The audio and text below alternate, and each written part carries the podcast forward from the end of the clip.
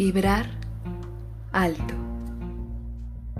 Vibrar alto no significa reprimir nuestras emociones. Y esto es una gran mentira.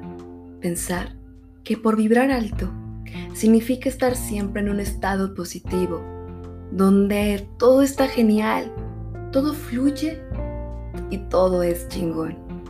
Y la verdad, tú y yo sabemos que esto no es verdad. Se volvió tan de moda el estar zen. Y sí, hay cosas que es bueno que se conviertan en una tendencia. El problema viene cuando se distorsiona la esencia y poco a poco se convierte en algo a lo que yo hoy denomino positivismo tóxico. Aquello que en su momento te hizo o te hace bien y después se convierte en algo que te lastima en algo tóxico. Esto definitivamente es una ironía. Vibrar alto significa aceptar que somos dualidad, que unos días estamos arriba y otros días estamos abajo. Y estos bajones emocionales no están mal, no es malo sentirse mal, es parte de nuestra experiencia humana sentirnos felices y tristes.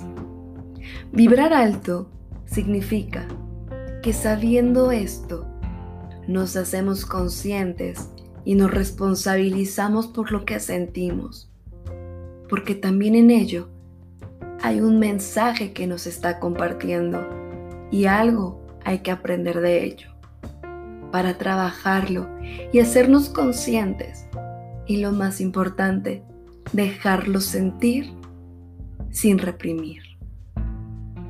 Si hay que llorar, se llora. Si hay que gritar, se grita. Y si hay que hacer lo que tengas que hacer para poder sentirlo y expresar lo que sientes, está bien. Y no por eso estás vibrando bajo.